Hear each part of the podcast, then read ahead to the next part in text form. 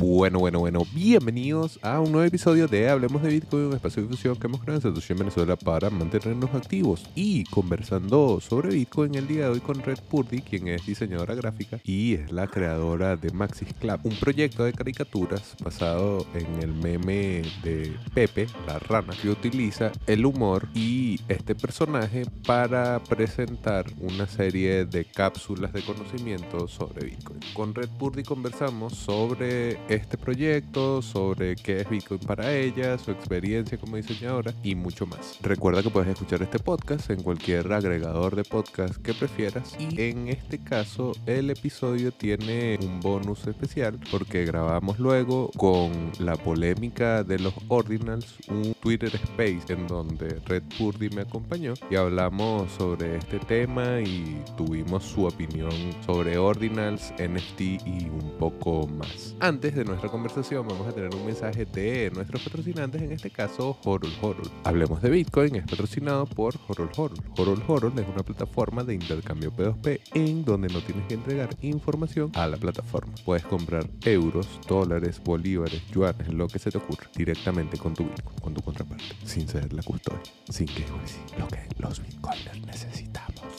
Horol Horol. Si quieres conocer más, visita horolhorol.com y también tienen una plataforma de préstamos P2P que funciona de la misma manera. Sin KYC, sin custodia, prueba. Horol Horol. Bueno, bienvenidos a un nuevo episodio de Hablemos de Bitcoin y estrenamos invitado el episodio pasado y continuamos estrenando invitados acá en Hablemos de Bitcoin con Red Purdy, que es... Vamos a conocer un poco más, pero además, sobre todo yo tenía ya ganas de conversar, conversar con quien sea que estuviese detrás de Maxis Club, que también hablaremos un poco de- del proyecto como tal. Pero para conocer a quién se le ocurren esos memes tan buenos y además el estilo de diseño tan particular de los pepes, que bueno, es un fenómeno del internet súper difundido, pero en una forma en la que vuelve el pepe algo tan positivo, tan hasta, uno diría cute, que se olvida ese pasado eh, relacionado con racismo o con grupos extremistas que, que trae eh, Pepe, que trae Pepe como, como background, como meme de internet. Pero bueno, eh, acá estamos entonces con Red Purdy. Bienvenida a Hablemos de Bitcoin. Hola, Bastardo. Muchas gracias por haberme invitado. Bueno, eh, sabes que hablaremos de varias cosas, además de Maxis Club y, y- y de mm, tu relación con los Meetups 2140, pero antes quería saber cuándo llegaste a Bitcoin, cuándo empezaste a interesarte en este tema como tal. Vale. Eh, pues mira, eh, yo llegué a Bitcoin un poco por mi cuenta. O sea, quiero decir, soy la muestra andante de que Bitcoin no es una secta porque a mí nadie me captó para, para, para esta secta, ¿no? Me, me introduje yo solita. Entonces, eh, la cosa es que estaba leyendo en un foro, ¿vale? Que se hablaba de la burbuja inmobiliaria en aquel tiempo, hace bastantes años. Entonces, alguien mencionó Bitcoin, ¿no? Y fue la primera vez que lo leí. O sea, Bitcoin no era nada conocido en, en aquel momento. Y alguien comentó como que era una moneda digital o algo así. Y me llamó mucho la atención. Así que me puse a investigar y me acuerdo encontrar una página en inglés así muy básica, ¿vale? Que tenía un mini chat. Y tengo el recuerdo súper claro de la fascinación de ver el logo de Bitcoin por primera vez y leer algo de que era como una criptomoneda y de que estaban limitadas y, no sé, eso me hizo sentir como mucho deseo de, querer tener una, como por la novedad y porque al tener cantidad limitada sonaba como una colección, ¿no? O sea, entendías que, que, que solo había esas. Em, y como te digo, como no había estudiado nada de Bitcoin ni, ni nadie me había explicado qué era, eh, eh, yo entendía que si había una cantidad concreta debían estar como numeradas para reconocerlas, ¿no? O sea, claro, yo no, yo no conocía lo que era la blockchain entonces. eh, entonces estaba como la moneda 1, la moneda 2, la moneda 3. Y, y en el chat ese alguien ponía como que no es necesario comprar un Bitcoin entero, o sea, también puedes comprar porciones de este. Y yo pensar, no, no, yo quiero un Bitcoin entero, porque imagínate, compro el Bitcoin 33 y, y compré una porción junto con otras siete personas, por ejemplo, y yo pensaba que mientras tuviera esa porción iba a estar ligada a esas personas y tenía que hablar y ponerme de acuerdo con ellas como para tener, y tener contacto continuo, ¿sabes? O sea, súper loco. Pero claro, te estoy hablando de mi primer contacto, de mi primera impresión, ¿no? Entonces, bueno, eh, leí en el chat ese que para comprarlo tenía que comprarlo como en la Deep Web y ahí fue cuando no lo compré, porque, o sea, no lo compré porque nunca, nunca había entrado en la Deep Web y me da mucho respeto. Y en esa época la Deep Web tenía muy mala, muy mala fama y pensé, a ver si por entrar ahí me van a hackear eh, el ordenador o la voy a liar o me estafan o lo que sea y, así que por miedo lo dejé estar y me olvidé, ¿no? Pero bueno, o sea, me olvidé de la idea de comprar, pero no me olvidé de, de, Bitcoin. Entonces pasaron unos años más y en ese mismo foro, en ese mismo foro, alguien volvió a, nombrar Bitcoin, ¿no? Y yo le dije, ya, pero está muy difícil de conseguir, tal. Me dijo, ¿qué va? Bájate esto y las compras ahí. Y bueno, ahí ya entendí que no tenía que comprar uno entero sí o sí, ¿no? Lo que pasa que sí que me dio un poco de depresión, porque cuando entré y vi que había como, ah, vi que había Bitcoin Cash, yo no sabía que era un fork. O sea, yo pensaba que era algo de Bitcoin, que eran como sus monedas. Y ahí coloqué a Bitcoin como el oro y Bitcoin Cash como, como monedas. Y yo ya pensaba, eh, o sea, yo pensaba, Buah, llego súper tarde porque el ecosistema de Bitcoin ha crecido tanto que Bitcoin ha alcanzado el estatus de oro y había tenido que sacar su moneda y todo, ¿sabes? O sea, nada que ver con la realidad, pero bueno, a partir de ahí ya me pasé a un foro de Bitcoin y hasta el día de hoy.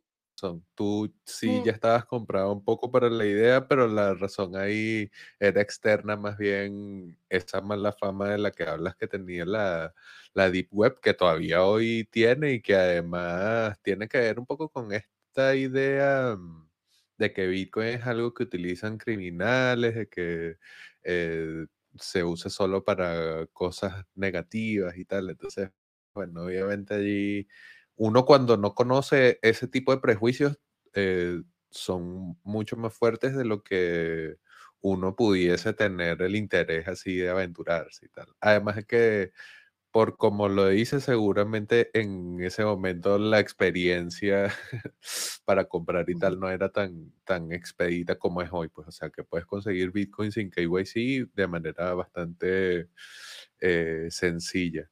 Pero bueno, ahora quisiera preguntarte, y antes de empezar como tal a preguntarte cosas relacionadas contigo y el proyecto de Maxis Club y, y tu trabajo en Bitcoin como tal, eh, ¿Qué es Bitcoin para ti? Porque, ¿sabes qué? Es como, bueno, para saber cómo, cómo te enfrentas o cómo te paras tú frente a esta tecnología. Entonces, bueno, cuéntame ahí un mm. poco, Red Purdy, ¿qué es Bitcoin para ti? Vale, pues eh, eh, mira, cuando yo lo vi por primera vez y leí eso de que era una criptomoneda, o sea, pensé, es el dinero de Internet. Y a día de hoy sigo pensando lo mismo. O sea, de hecho, cuando vi que existía el libro de Internet del dinero, pensé, es que sí, es que es exactamente esto, ¿no? O sea, creo que Internet y Bitcoin son el mismo lenguaje, que al igual que Internet no tiene límites, que es algo infinito, eh, Bitcoin tampoco lo tiene en cuanto a movimiento y que no lo puedes detener, o sea, porque no puedes cercar algo de espacio infinito, de espacio limitado. Que es como ponerle puertas al universo, ¿sabes? O sea, se dice puertas al campo, pero querer cercar Bitcoin es cercar ponerle puertas ya al universo. Entonces, si Bitcoin no se mueve aquí, se va a mover allí. Además, es como es la velocidad, es instantáneo. O sea, puedes mover Bitcoin eh, en un instante y es atemporal, como Internet. Entonces, o sea, es demasiado, es una bomba, ¿sabes? Entonces, para mí eso, Internet tiene su propio lenguaje y también necesita tener su propia moneda, su intercambio de valor. Y qué mejor que Bitcoin, que además de sus propiedades es su mismo lenguaje, o sea, es que no tiene rival, para mí no tiene rival. Eh, y luego Bitcoin como proyecto, pues bueno, te resumiría que es eh, cash electrónico, como en el white paper, diría que es una idea de libertad, es una herramienta para la autogobernanza, ¿no? Y, es educación para la responsabilidad propia de cada uno. Entonces, Bitcoin al final es un montón de cosas potentes para mí, bueno, y para mí y para cualquiera que no esté ciego. Y, bueno, así resumiendo, diría que es el dinero de Internet y un arma potentísima que no tiene rival. Y tú dirías que de alguna manera esto tan potente que describes ha cambiado tu, tu percepción del mundo o inclusive tu vida. O sea, dirías que conocer algo así puede tener esa influencia y si sí, ¿cómo, cómo ha sido ese cambio? Eh, a ver, sí. Eh, mira, a nivel personal, eh, ha cambiado un poco la gente con la que me relaciono, por ejemplo, ¿no? Porque eh, cada vez eh, me le he ido dedicando más tiempo a Bitcoin y en la vida real eh, no he encontrado a nadie que le interese hablar de Bitcoin, ¿no? Entonces he pasado a relacionarme cada vez más por internet y a interactuar con gente con los mismos intereses que yo, ¿no? Por ejemplo, ahora mismo nosotros. Entonces, mi forma de ahorrar, por ejemplo, también ha cambiado.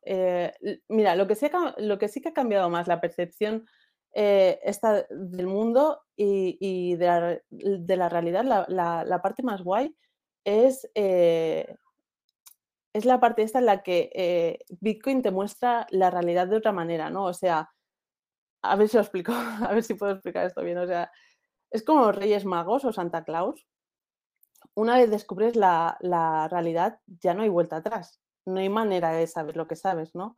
O sea, puedes hacerte el que no sabes si quieres, pero nunca vas a volver a tener como esa genuidad de que te da la inocencia o la ignorancia, ¿no? Por en Bitcoin se hace muchas veces referencias a, a la píldora roja de Matrix. Una vez que la tomas, descubres la realidad. Pues Bitcoin acelera eso, o sea, acelera que veas la realidad con pequeñas píldoras, las orange pills que, que las llamamos, por ejemplo, la píldora del Don't Trust Verify, no confías, verifica, eh, esa me parece increíble porque esa píldora ataca directamente al problema de, de la manipulación, de manipular la realidad, ¿no? Eh, o de cómo te puede manipular eh, a través de la confianza, o cómo tú mismo te puedes eh, pegar una leche por confiar en algo ciegamente sin saber si es cierto o es un engaño, ¿no? Pues Bitcoin, por ejemplo, es un, es un protocolo de- denominado confianza cero, que a mí eso me flipa. O sea, mira, confianza viene de confiar, ¿vale? Y fiar viene de fe. Así que confiar significa con fe. Por eso Bitcoin es confianza cero, porque la confianza se basa en tener fe en algo, no en la certeza. Y Bitcoin con su estructura, con sus respaldos a las matemáticas, con la prueba del proof of work, o sea, con la prueba de trabajo, con el proof of work, eh, crea la certeza y tú no de la blockchain lo confirmas. Entonces, por eso es confianza cero. No necesitas que tengas fe en nada, ni de que pase. O sea, no necesita que confíes, solo necesita que verifiques y que confirmes. Pues como esa píldora, Bitcoin soluciona muchos problemas que, acarrea ver las cosas con fe y, y no con certeza, ¿no? Eh, por eso Bitcoin al final cambia tu manera de ver las cosas, de ver la realidad. Don't trust, verify, me parece una super frase.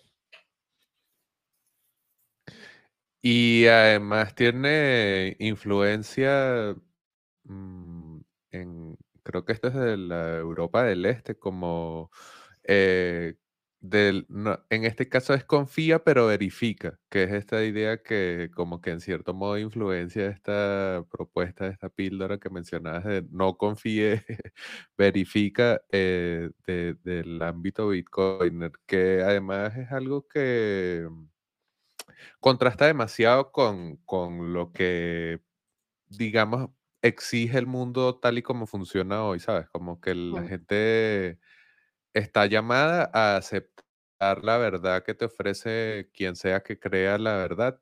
En su momento hablamos, hicimos un podcast aquí con, con un par de amigos sobre la verdad y cómo en realidad la puedes construir, sobre todo en, en el ámbito digital, o sea, como tú en redes sociales puedes vol- volver un bulo algo, entre comillas, real. Y esto de ir siempre a verificar, que además digamos que deviene o, o deriva de la- las propias cualidades que ofrece Bitcoin, esa posibilidad que en cualquier momento tú puedes verificar eh, cómo está funcionando, cuántos hay en existencia, puedes asegurarte de absolutamente casi todo. Entonces, obviamente eso se vuelve como una, un lente con el que uno constantemente está viendo la realidad, ¿sabes? Como que creo que me pasa lo mismo, o sea, creo que es difícil ahora desver que, que no. Sí, No sé si eso, eso sería posible. Eh, ¿Sabes qué? Ha sonado mucho en su momento. eh, Bitcoin es, Bitcoin is, is for everyone. Bitcoin es abierto, es neutral, es no sé qué y tal. Pero quería preguntarte si realmente tú consideras de que teniendo esas cualidades que tiene Bitcoin, sí es para todos. O sea, tú dirías que Bitcoin es para todo el mundo, cualquier persona que se lo cruce puede meterse a utilizar o tienes que tener una cierta forma de espíritu o unos ciertos intereses. No sé, ¿cómo, cómo lo ves? ¿Dirías que es para todos o, o hay que tener algo ahí de locura? Pues mira, no y sí. Eh, Bitcoin no es, no es para todos, porque ahora mismo todos podrían tener Bitcoin y no lo tienen. Entonces, ¿Bitcoin es para todos? No, porque no está pasando, básicamente. Lo que sí que creo es en la adopción mayoritaria, o sea, en la bitcoinización, en que la gente lo acabe adoptando, ¿no? Porque habrá mucha gente que lo adoptará sin entenderlo, simplemente porque se extienda su uso, ¿sabes? Y porque vean que es algo que funciona bien. Entonces les parecerá bien o, simplemente les dará igual. Hay personas que esos cambios simplemente los, los adoptan por imitación y ya, sin problema.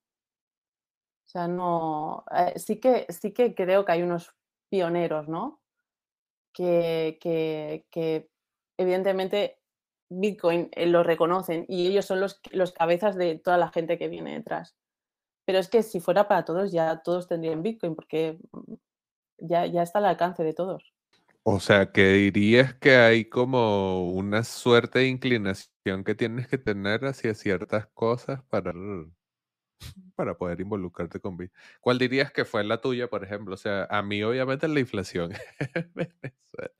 O sea, no es como que yo elegí verdaderamente utilizar Bitcoin porque quiero más libertad y tal de facto al principio, sino que el, o sea, necesitaba algo con lo que poder salirme del Bolívar y no era tan sencillo, no tengo cuentas afuera, no tengo acceso a PayPal, ¿sabes? Como que necesitaba algo y en su momento Bitcoin fue la respuesta. De repente hoy las camadas de gente que utilizan más que todo cripto, acá en Venezuela están sobre todo supliendo esa falencia con stablecoins, pero al final tienen que haber espacios como este, como Proyecto Bitcoin, que están Elena y Jenny llevándolo adelante. O sea, tienen que haber comunidades Bitcoin que te lleven de cripto y stablecoins que igual se derriten como el fiat eh, al que tratan de recrear hacia Bitcoin. Pero no sé, ¿cuál dirías que fue para ti esa cosa particular de ti misma que te llevó entonces a Bitcoin? Sí, o sea, antes eso que comentas de que la gente, eh, de que, de que no es para todos, es que no, no tiene por qué ser para todos. Porque, pero no solo Bitcoin. O sea, a mí me puede interesar los coches y a ti te puede interesar la pintura. Entonces, no tiene, no todo nos tiene por qué atra- atraer una tecnología, por muy buena que sea, ni por mucho que solucione nada. O sea, no, también se trata de eso, ¿no? O sea, no, sería muy raro que a todo el mundo nos atrajese Bitcoin al mismo nivel.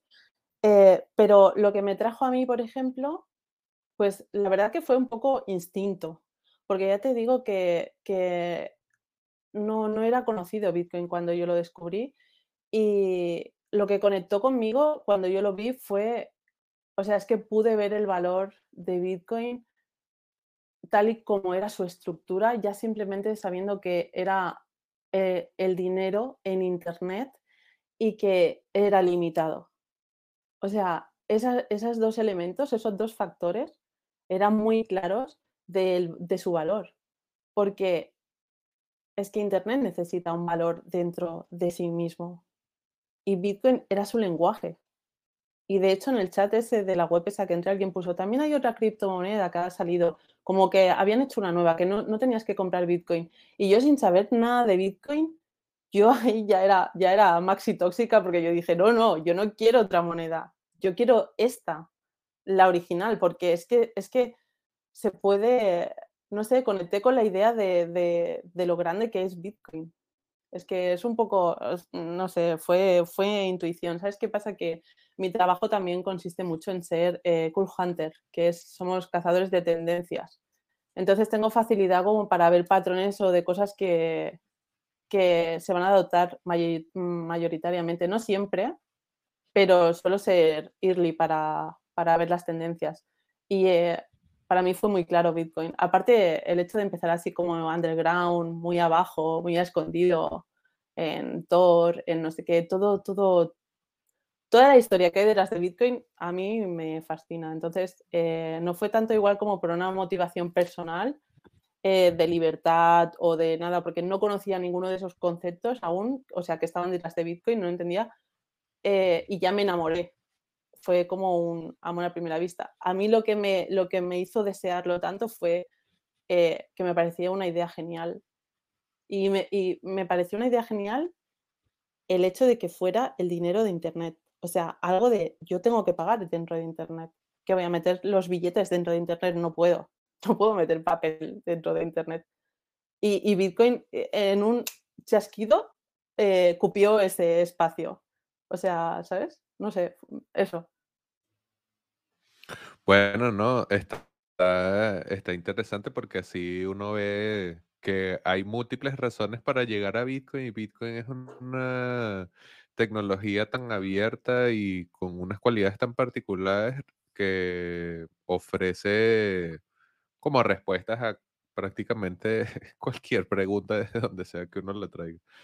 Ahora sí que vamos a hablar un poquito de Maxis Club, que es ese panita que uno siempre está viendo en el timeline. Espero que todo el mundo sea tan favorecido por el algoritmo de Twitter como yo, que siempre me sale.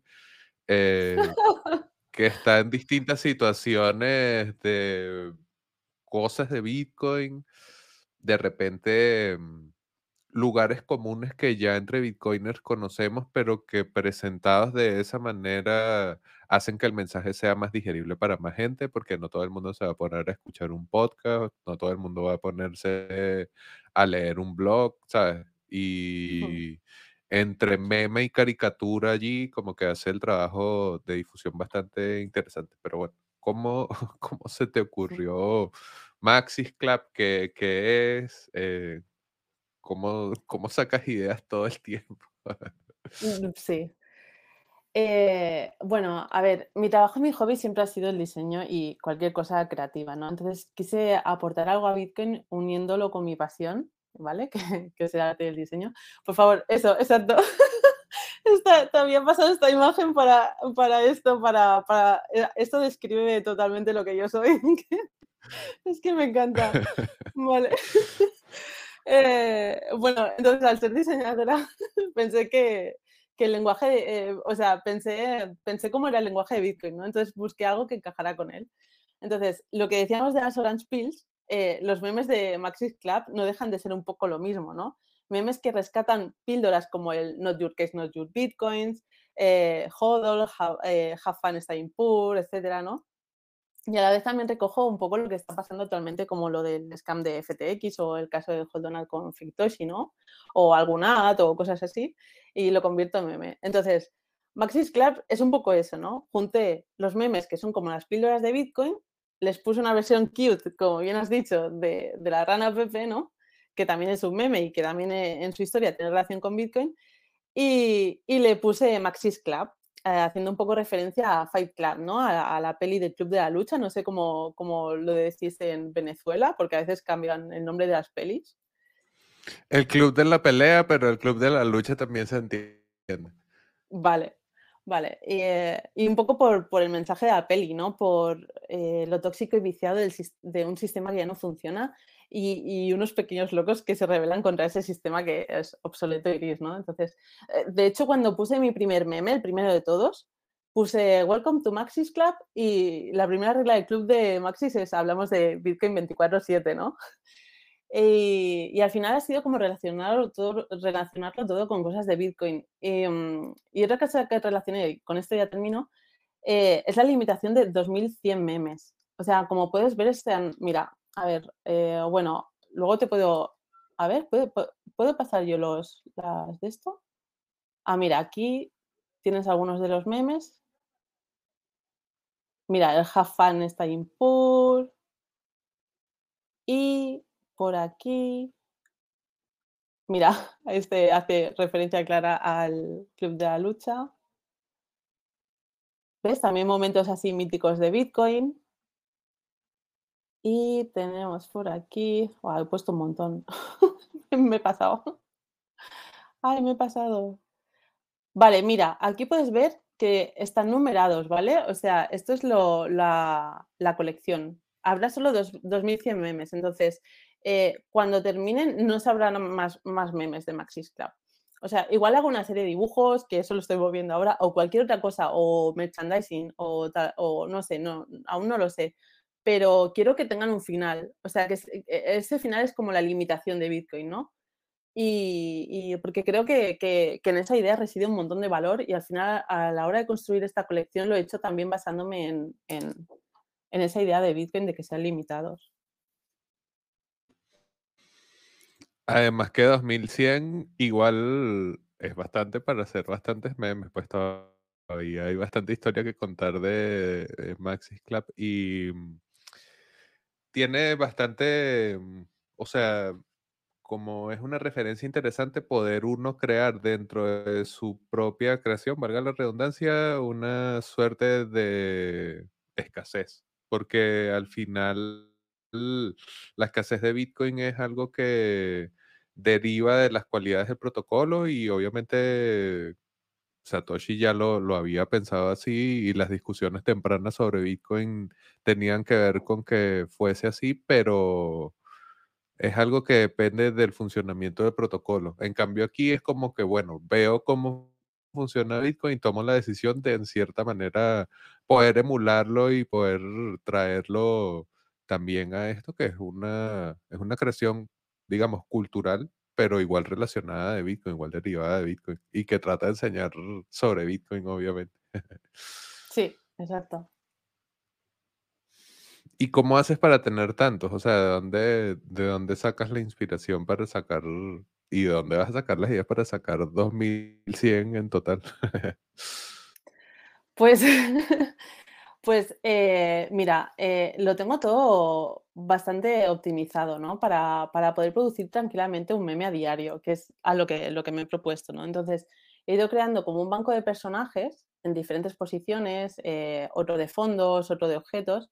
Y si te fijas, solo tengo dos opciones de formato cuando hago los memes que es o una imagen completa o dos viñetas. No me salgo de ahí, así no me hago lío, ¿no? O sea, es como que antes de empezar he optimizado todo lo que podía usar en el futuro para no tener que pensar durante el día. O sea, en plan, ¿ahora qué voy a hacer?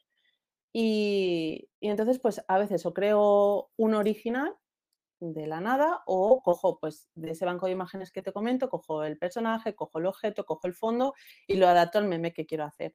Entonces, eh, además, los personajes, por ejemplo, los tengo articulados, o sea, están como por capas, son como marionetas. Entonces, puedo moverle los bracitos, las piernas, los ojos, así no tengo que dibujarlo cada vez, ¿no? O sea, lo importante de aquí fue el trabajo de base, el trabajo que hice antes de empezar. Eh, o sea, mire que estuviese todo lo más correcto y optimizado posible, pensado, en- pensado a futuro, y, y si me comprometía a sacar un meme cada día, pues tenía que partir de una idea que fuera factible, ¿no? Y bueno, o sea, fue eso, fue más que nada trabajar mucho, mucho la primera idea. O sea, antes de lanzar el primer meme, yo ya tenía todo prácticamente dibujado, todo lo que iba a poder necesitar, para luego poder saca producir rápido, dijéramos, ¿sabes? Luego, bueno, sí, eso sería. Si tuvieses que hacerle alguna recomendación a un diseñador que tiene un proyecto similar o tiene algo en la cabeza así que quiere lanzar, ¿qué le dirías? Porque Maxis Club eh, eh, tiene su propia identidad y como nos estás contando, pues tiene un trabajazo por detrás, pero el lenguaje visual, pues cualquier diseñador pudiese montar su proyecto y es algo que uno, como escuchando este tipo de, de historias así, uno quisiera que más gente eh, pudiera, pero yo no sé, no soy diseñador, pero tú sí, entonces, ¿qué le recomendaría a un diseñador que tiene Vale. Algo así similar y entonces de repente escucha este episodio y dice, coño, sí, voy a lanzarme, pero, ajá, ¿qué le, ¿cuál es el consejo? Pues mira, les diría que si van a hacer algo, que busquen que sean identificables.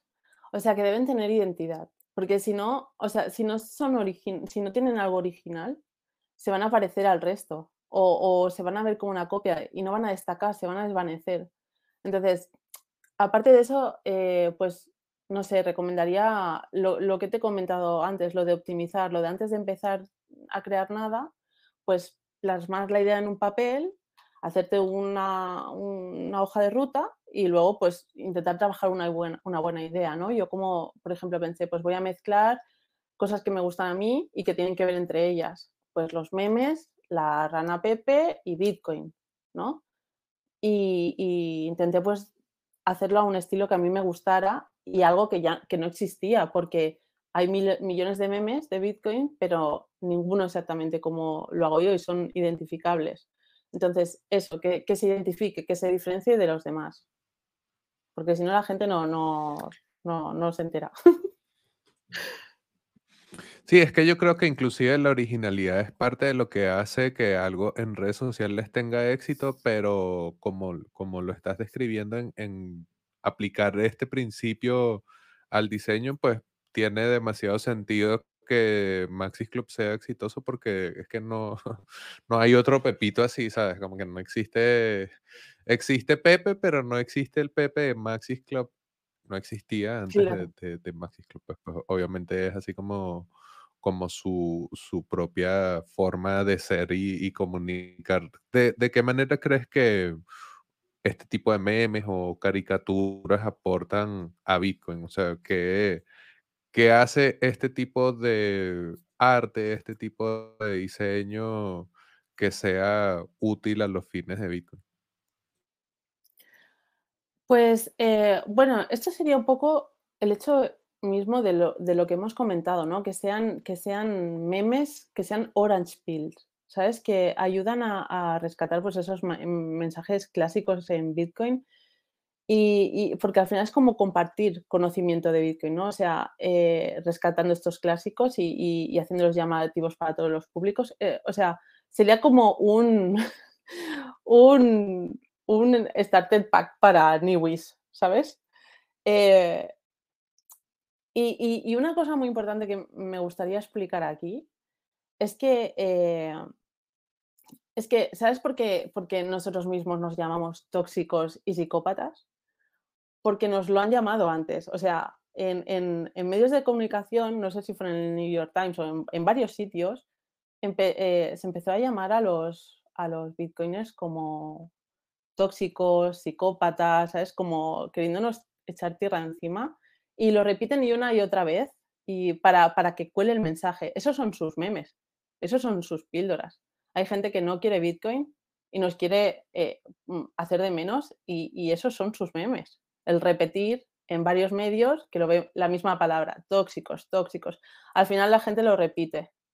Nuestras píldoras, eh, o sea, quiero decir, ¿por qué nos, llama- nos acabamos llamando nosotros mismos eh, tóxicos y psicópatas? Porque es la manera de luchar contra sus memes. O sea, tú me tiras tus memes, yo me voy a reír y te voy a decir, sí, sí, soy tóxico. En vez de enfadarme o en vez de pelear, te lo recojo y la manera de devolverlo es como decir, pues sí. Y nosotros a su vez, o sea, nosotros, la gente que apoya Bitcoin, tiene sus píldoras y, y son a base de repetición también que intentamos, que se intenta. Pero esto pasa en general con todo. Lo que, lo que yo veo mucho en Bitcoin es que la gente dice, por ejemplo, ¿no? Ahora dices, bueno, sois, es que estáis ahora apoyando la carne. ¿Por qué, no? ¿Por qué, por qué los Bitcoiners de repente están ahora tan pesados con el tema de la carne? Porque estamos detectando píldoras que vienen de fuera, que son, no, comer carne es malo, come gusanos, eh, come, hace vegetariano. entonces, la manera de responder a eso, pues son con mis píldoras, pues ahora voy a comer más carne. O sea, tú veo tu píldora y te la devuelvo haciendo justo lo contrario, ¿sabes? Eh, al menos es como yo lo veo. Y, y- y por eso lo de las píldoras es tan importante. O sea, al final todos los mensajes repetidos, vengan de donde vengan, son memes, son, son o virus, o llámalo como quieras. Y el cerebro lo coge o no lo coge. Depende de cómo tú lo tengas de protegido. Entonces, nuestra manera de proteger cuando vemos el meme del otro que nos lo lanza es devolvérselo. Para mí, yo lo veo así. Y es que además fue lo que sucedió, por ejemplo, con lo de los maximalistas, ¿sabes? O sea, al principio el origen de- del mote maxi es una crítica que hace Vitalik sobre que los bitcoiners son de mente cerrada, que enfocarse solo en Bitcoin es ser de mente cerrada, ¿sabes? Entonces como Mm. al final apropiarse de los memes es una forma de uno responderlos, pero también hasta cierto modo designificarlo, ¿sabes? Quitarle ese significado peyorativo y volverlo una caricatura. O sea, en, en Satoshi en Venezuela nosotros tenemos un diseño, una franela que dice que llegó al maximalista. Y yo sé de dónde viene el meme y todo, pero igual embrace de meme para que se haga parte de la cultura. O sea, que... O sea, obviamente una recomendación para un diseñador eh, eh, ya, la, ya la dimos y en cierto modo e- es, quizás la misma que uno pero si de repente alguien está escuchando este episodio y tú dices, bueno, tiene una idea, qué sé yo, un, de un website para reunir documentación sobre Bitcoin o de hacer un canal para tutoriales de no sé qué, pero no termina de hacerlo. ¿Qué le dirías a alguien que quiere hacer algo para aportar a Bitcoin, pero no sabe si realmente eso que va a hacer es valioso? O sea, ¿qué, ¿cuál es tu, tu consejo allí? Pues eh, si no quiere exponerse, o sea, al final para saber que estás haciendo algo bien, lo tienes que testear. O sea, tiene que pasar de la idea a, a- a la realidad, ¿no?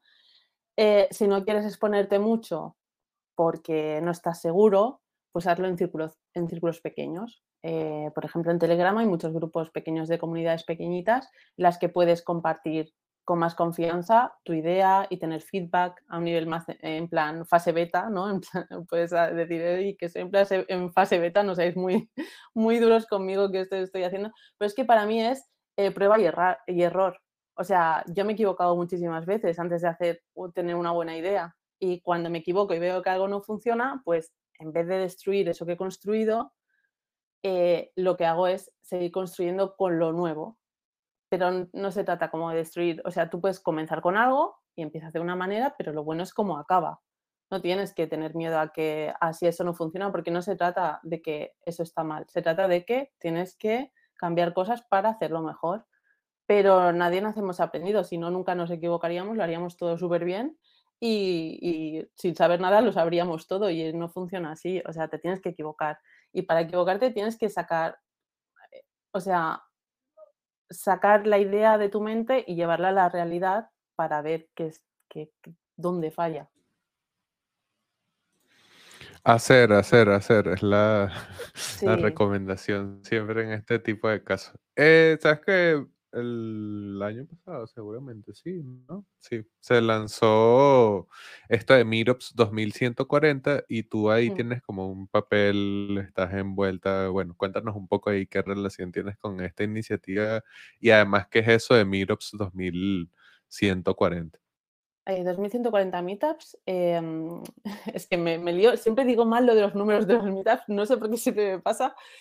Eh, perdona, ¿eh? Eh, Pues bueno, como podéis ver aquí es una, es una web para crear lazos entre bitcoins cercanos, ¿no? También da la opción de conectar con los bitcoins de forma digital para charlar de bitcoin o simplemente charlar, pero lo que se potencia en 2140 meetups es hacer quedadas con otros bitcoins de tu ciudad. ¿ves? Eh, entonces, pues eso, ya sea para, o para dar una charla de Bitcoin o para tomar unas cervezas o lo que sea, ¿no? Aquí, por ejemplo, a ver. Mira, aquí, por ejemplo, está tu Satoshi en Venezuela, tu comunidad. Eh, y, y bueno, ¿y cómo los conocí? Pues, eh, pues mira, casualmente los conocí, a Maxis, eh, los conocí gracias a Maxis Clubs, a los memes. Porque, porque yo ya conocía a Lunatic Coin, evidentemente, por sus podcasts y, y, bueno, es una persona que admiro mucho por, por el valor que tiene el trabajo que hace. Y Luna es un poco, junto con otros, el, el artífice de, de esta idea de los meetups, ¿no? Entonces, él me comentó, yo le pasé un meme, él me lo comentó y a partir de ahí me empecé a seguir por Telegram, que tengo eh, chat de, de los Maxis. Y, y entonces vi que, que íbamos a coincidir en, en la WhatsApp Bitcoin, en la web, que por cierto eh, tú estuviste también, que es un evento de Bitcoin que se hace en España. Y, y- y nada, pues allí hablamos y me dijo, oye, mira, vamos a empezar un proyecto, vamos a necesitar diseñadores, estate atenta, que igual te interesa, tal. Y, así empezó, así empezó la web. Y, nada, y si me permites desde aquí decir a, los bitcoiners que nos vean de habla hispana que entren al grupo de Telegram de 2140 Meetups o, la web y, que busquen y creen su grupo de su ciudad y que y, esto lo que hace es que los bitcoiners nos, nos conectamos entre nosotros más a nivel personal. O sea, esto es como una nueva fase, un paso más a la adopción, porque creamos nuevos tipos de vínculo y el vínculo, ¿sabes qué pasa? Que cuando te conoces en persona, el vínculo se hace mucho más fuerte. O sea, rompes una barrera más, porque por internet nos podemos caer bien y lo que quieras, pero no sabes quién es la otra persona. Pero cuando conoces a alguien que está tan conectado contigo a nivel de que cree en esta idea de libertad tan fuerte como tú, y, hablas con él y sientes ¿no? Sientes esa conexión. Mm, yo creo que los, lazos son mucho más fuertes y esto es el principio para eh, empezar a, construir el segundo nivel de Bitcoin, de adopción. Ojalá que más gente que eh, conozca 2140 Meetups se sume, porque de verdad que esto que nos decía Red de que conocer a gente con ideas cercanas y poder romper esa barrera de conocernos solamente eh, de manera digital es bastante interesante, sobre todo uno lo ve en conferencias y tal, pero las conferencias no suceden todo el tiempo, no todo el tiempo tienes la disponibilidad para viajar o ni siquiera para asistir a alguna que suceda cerca de donde vives, pero una reunión con amigos de la ciudad y de repente con otro grupo de amigos de ciudades cercanas, siempre es algo mucho más realizable. Entonces, bueno, obviamente es muy interesante la iniciativa y ojalá que más gente se sume. Sabes que quería preguntarte y un poco con esto que hemos estado conversando de la toxicidad, de to embrace the memes, ¿sabes? De poder apropiarse de los memes que nos lanzan Hmm. Eh, siempre se dice que los bitcoiners son tóxicos, que, eh, ¿sabes? Como que es una comunidad tribal que, ay, habla muy feo y no sé qué, pero entonces quería preguntarte, sobre todo teniendo en cuenta esta idea de, crear lazos de comunidad en comunidades cercanas, ¿cómo ha sido tu experiencia con la comunidad bitcoiner hispana? O sea, ¿dirías que son realmente tóxicos y que comen niños? A ver, eh, bueno, al final eh, es el círculo en el que yo he crecido y en el que yo he aprendido, o sea que mal no te voy a hablar, eso seguro. De hecho, eh, agradezco en su momento que hayan sido como poco, un poco intransigentes porque entiendes que no, no es un juego al final, ¿sabes? Que te lo tienes que tomar un poco en serio esto. Pero bueno, pero siempre, siempre sin alejarte del humor. O sea, siempre yo, al menos el recuerdo que tengo es siempre haber aprendido, pero sin perder el humor nunca, ¿no? Eh, entonces, eh, lo que es los bitcoins de habla hispana los, siento como súper cercanos. Pero bueno, en general no veo mucha distinción entre los de, habla inglesa, por ejemplo. Eh, tengo un meme que, que, dice que, que, sale el Mr. Bullish y Maxi, y el Mr. Bullish le dice, eh, ¿eres italiano? Y Maxi le contesta, dice, soy bitcoiner. O sea, quiero decir, entre bitcoiners es como que no hay fronteras. ¿Sabes? Hay un punto en el que cuando tú demuestras que no necesitas gobernador o que no lo quieres, el gobierno desaparece porque dice, es que no me, no me deja sitio para mí. Eh, lo que pasa que, bueno, igual tienes que pagar que te releguen a, paria, ¿no? o a algo que va en paralelo a la sociedad pero yo creo que ese punto es muy fuerte de, seamos de donde seamos, como construir un núcleo fuerte de somos bitcoiners y, tenemos nuestras propias normas como el proof of work, el, bueno, todas estas píldoras que vamos diciendo, ¿no? Y el, no dejarse gobernar, el no, no, ceder ni un poco tu libertad, no ceder eh, el, simplemente el derecho a, ser tú mismo y a ser tú responsable de tus cosas y que otro no lo tiene que hacer por ti porque no quieres cederle ese poder. Pues ya está, o sea, como no salirse de ahí, si no te sales de ahí es que no pueden entrar. Bueno, interesante esa identidad, eh, ¿cómo decirlo?, internacional. Eh, que no, no respeta fronteras, sino que toma Bitcoin como bandera y territorio que es ser Bitcoiner. Es, interesante y, y, creo que es algo bueno poder identificarlo incluso más allá de las barreras del lenguaje, más allá de, de otros intereses que probablemente podamos tener, que Bitcoin también sea parte de esas cosas que amalgaman movimientos humanos que amalgaman grupos es súper interesante. Sabes que quería cerrar preguntándote por uno de los personajes de, de Maxis Club, que es el Nob, ese que Hmm. siempre llega y no sabe mucho de Bitcoin. Entonces, ¿cuál sería la recomendación que le dejarías a uno que llegó a Bitcoin así, está nuevecito, nuevecito? ¿Qué le dirías a alguien que recién llega a Bitcoin? Como consejo que les diría que se leyeran todos mis memes del 1 al, a, hasta ahora, porque, porque como comentaba antes, es un, para mí de verdad es un, es un New Starter Pack. Eh, pero no, pero, o sea, fuera de eso, eh, lo, lo, que les recomendaría es que un poco lo que me, me pasa a mí, pues que no se abrumara, o sea, que fuera pasito a pasito, porque de primeras es como mucha información. Y, y, lo primero que tiene que aprender, lo primero, primero para mí, lo más importante es conseguir tus bitcoins, a poder ser de forma anónima, que es eh, sin KYC, el famoso KYC, que es eh, Know You Customer, eh, conoce a tu cliente, que al final es dar tu, todos tus datos, nombre, DNI, etcétera. Hacerlo sin eso, que hay varias formas, como por ejemplo en Rosat, hay, hay, un montón de DEX de, de descentralizados. Y, y, luego después de eso, eh, cómo auto, autocustodiarlos tú mismo en una wallet segura, ¿no? Esas serían como las dos cosas principales, tener tu Bitcoin anónimo y, saber manejar una, a, o sea, autocustodiarlos en una wallet eh, segura. Entonces, eh, les recomendaría que empezara con poquito Bitcoin, que trasteara, que, que, cogiese confianza, que incluso que se equivocase si quiere, para, para, para luego ir como más seguro.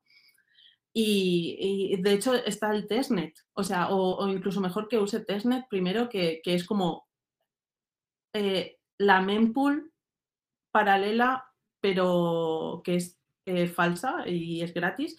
Y puedes eh, conseguir una cartera, una cartera falsa también, una en testnet. Eh, te metes Bitcoin falso, haces transferencias falsas, y, pero es como si lo hicieras en verdad, pero, pero no, te vas a, no, no vas a perder nada. Y, teniendo esa herramienta a mí me parece súper potente para los noobs usar el testnet. Y incluso hasta Robosats tiene testnet. O sea, imagínate, puedes hacer todo lo que quieras. Eh, pero sobre todo eso, que no sea impaciente, que, que no llega tarde como pensé yo, ¿sabes? Que es súper early. Que, que tiene tiempo para aprender y adquirir buenos hábitos primero y luego ya vas rodado. Sí, la gente muchas veces piensa que se le va el tren, inclusive acaba de llegar y ya quiere, "Ah, ¿qué hago? ¿Cómo, ¿Qué hago? Quiero, quiero ya, ¿sabe? Como que el desespero, el desespero, pero bueno, excelente consejo. Hemos estado mostrando eh, tu usuario de Twitter acá en el video, de todas maneras va a estar eh, tanto el Twitter de Maxis Club como el de Red en las notas del episodio, así que bueno, gracias Vale. Red por tu tiempo, por Maxis Club que me encanta. Y bueno, nos veremos, espero que este año en Watch Out eh, Bitcoin para estrechar más los lazos entre las comunidades hispanas del mundo. Sí, seguro que sí. Además están trabajando en cosas súper chulas. Les recomiendo a todo el mundo que se informe qué es la WOP porque empezó el año pasado y está creciendo muy rápido porque hay mucha demanda eh, por parte de los bitcoiners y la organización que hay detrás es una maravilla. Bueno, espero, espero verlos por allá, muchachos. Así que bueno, gracias a todos por acompañarnos en este episodio de Hablemos de Bitcoin y bueno, a seguir a Maxis Club y a seguir aprendiendo allí más sobre esas píldoras de Bitcoin. Muchas gracias. Bueno, lo que les estaba contando de la vaina de los ordinals, que es esta nueva polémica, nueva cosa polémica que hay en Bitcoin ahora mismo que permite entonces la emisión, creación o todavía no estoy bien claro de cómo decirle de NFTs en Bitcoin, en la blockchain de Bitcoin, utilizando un protocolo que permite de manera obviamente artificial, porque esto no está en el protocolo base de Bitcoin ni mucho menos, pero Ordinals, su creación en sí, permite, digamos, la numeración o la, el orden de, los satoshis de, el bloque Génesis, o sea, cada 100 millones de satoshis con un cierto nivel de, rareza o un cierto nivel de, sí, sobre todo rareza, porque es lo que, ajá, eh, que la rareza y ese tipo de vainas es como cosas que se buscan eh, constantemente cuando creas este tipo de, artículos digitales non-fungible token y es más o menos lo que trata de recrear en cierto modo eh, Casey con, con este, esta propuesta de los ordinals. Hay un monedero, hay una forma específica de esta, no sé, como este software, pero que no es directamente algo sobre Bitcoin, pues es como que lo que quisiera eh, hacer énfasis, no es Bitcoin en sí que cambió o algo como tal que ahora los NFT van a cambiar la fungibilidad de, los Satoshi, sino que bueno, de manera artificial alguien desde afuera está diciendo, si le podemos poner este orden y tal, podemos entonces eh, garantizar que vamos a tener rareza y todo ese montón de huevonas que, que los NFT siempre prometen. Entonces, está el debate de si estas transacciones que pueden ser no económicamente significativas, sino simplemente una transacción para inscribir la imagen o lo que sea que se vaya a meter en el ordinal, mm, pudiese, por el tamaño que requiere ocupar dentro de los bloques, pudiese entonces hacer que transacciones económicas realmente importantes que están transfiriendo valor, que están utilizando Bitcoin para lo que Bitcoin fue eh, diseñado originalmente, pudiesen quedar fuera entonces de bloques y o verse retrasadas en el mejor de los casos o directamente verse purgadas de la, de la mempool por retrasos que coinciden con un retraso muy largo o, no sé, un escenario en donde realmente la demanda de estos NFT llegue a un punto tal que sí pudiese en cierto modo penalizar transacciones económicamente interesantes, vamos a llamarlas de una manera, porque la emisión de los NFT se puede hacer, se supone que deberías pagar, pero al tratarse de algo que va en el testigo de las firmas de los bloques, que realmente con Segwit algo que va allí tiene un descuento, entonces meter esa data allí lleva un descuento, como son varios niveles extra que coinciden en cuanto al descuento, pues uno diría que ocupa mucho espacio y no paga suficiente fee de manera artificial, pues, o sea, no, no estás realmente utilizando el protocolo, sí lo estás utilizando con la forma, de una forma correcta, pero no estás utilizando el protocolo para los fines a los que hasta ahora se había utilizado. Entonces está ahí ese debate, ¿no? Si uno debería pensar en Bitcoin como una red de transmisión de valor hasta un nivel tan abstracto como que un token no fungible, un Satoshi coloreado, ahora un Satoshi entre comillas no fungible, eh, tenga tanto valor como una transacción económica en donde verdaderamente estés utilizando el Satoshi como unidad monetaria para ese intercambio de valor que estás tratando de establecer, ¿no? Entonces, cuál es la teoría del valor correcta y cuál es la, ¿sabes? ¿Cuál es el, el correcto uso, entre comillas, de Bitcoin? Entonces está ese debate allí. Y bueno, por eso trajimos a Maxis Boy, porque si ven su perfil, además de, ahí tendrían que entrar a la pestañita de tweets y respuestas, porque si ven su perfil van a ver seguramente las viñetas, pero si ven las respuestas que ha hecho algunos comentarios sobre eso, está bastante en contra de esta idea de utilizar Bitcoin como una plataforma de NFT, o al menos si no en contra, eh, con una perspectiva bastante eh, crítica sobre ese uso. Y ahorita, bueno, conversaremos porque yo también quería completar con esta conversación una entrevista que le hice hace poco sobre Maxis Club y eh, los Meetups 2140 y otras cosas, pero sobre todo aprovechando que como los NFT generalmente se han asociado al uso para el arte o en su momento fueron bastante famosos en los juegos y tal, para ver entonces como un artista está, no sé, veremos si negativo o crítica con respecto a, esta tecnología, pero bueno, ahí, ahí la introducción, entonces bueno, Maxi, ya, ya ahora sí te pudiste conectar también, no sé si te digo reto, Maxi, tú me dices, eh, bienvenida otra vez aquí, esta vez por vía Twitter Spaces. Hola, pues bueno, Red, si quieres, está bien. Ah, bueno, perfecto, Red. ¿Qué, qué opinión tienes tú sobre esto de los NFT en Bitcoin? ¿Qué te parece? Vale, eh, a ver, es una cosa tan nueva que eh, el otro día estaba escuchando el podcast de Luna y dijo, me estoy formando una opinión y yo pienso exactamente lo mismo, ¿no? Entonces, eh, puedo compartir lo que he ido aprendiendo hasta ahora y mi opinión, pero que cada uno haga su propia investigación, ¿no? Como siempre. Entonces, aquí hay dos cosas diferentes, porque una cosa es lo que se puede hacer y otra es el mercado de lo que con eso que se puede hacer, ¿no? Entonces, aquí se están creando dos cosas a la vez. Se ha visto como cuando se ha abierto la opción de Taproot, se ha visto que se puede hacer una inscripción en la transacción de Bitcoin y meterle, se me escucha bien, ¿no? Sí. Es que se me apaga el móvil y no sé, no sé si se para o no. Vale. Entonces, eh, se ha visto que con la actualización de Taproot se puede hacer una inscripción encima de la, de la transferencia de Bitcoin, ¿no? Y ahí le puedes meter un archivo, un JPG, un PDF, lo que quieras.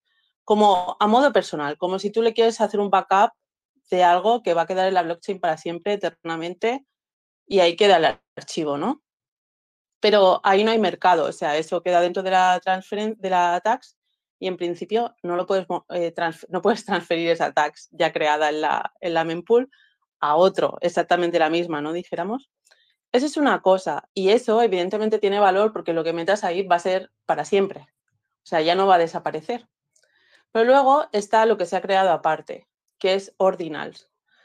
Ordinals a mí me parece que se aprovecha un poco de la palabra o sea, no de la palabra, sino de los ordinals que, existen en Bitcoin. Eh, cuando Satoshi creó Bitcoin, eh, se descubrió que tenían, se descubrió, no se creó, que no es lo mismo, o sea, es algo intrínseco que tiene, se descubrió que tienen, que tiene ordinales, que es que cada Satoshi crea como un número de referencia. Entonces, dijéramos que en cierto modo están, tienen, están como etiquetados, sin llegar a estarlo, ¿no? Entonces, esos, esos ordinales lo tiene Bitcoin y, eso lo tiene desde que empezó Bitcoin. Pero en 2022 empezó a crearse como, este, como especificaciones encima de los ordinales, ¿vale? Que es como darle propiedades a esos ordinales. Y eso lo creó una persona y es una cosa centralizada, dijéramos, es un proyecto, es un protocolo.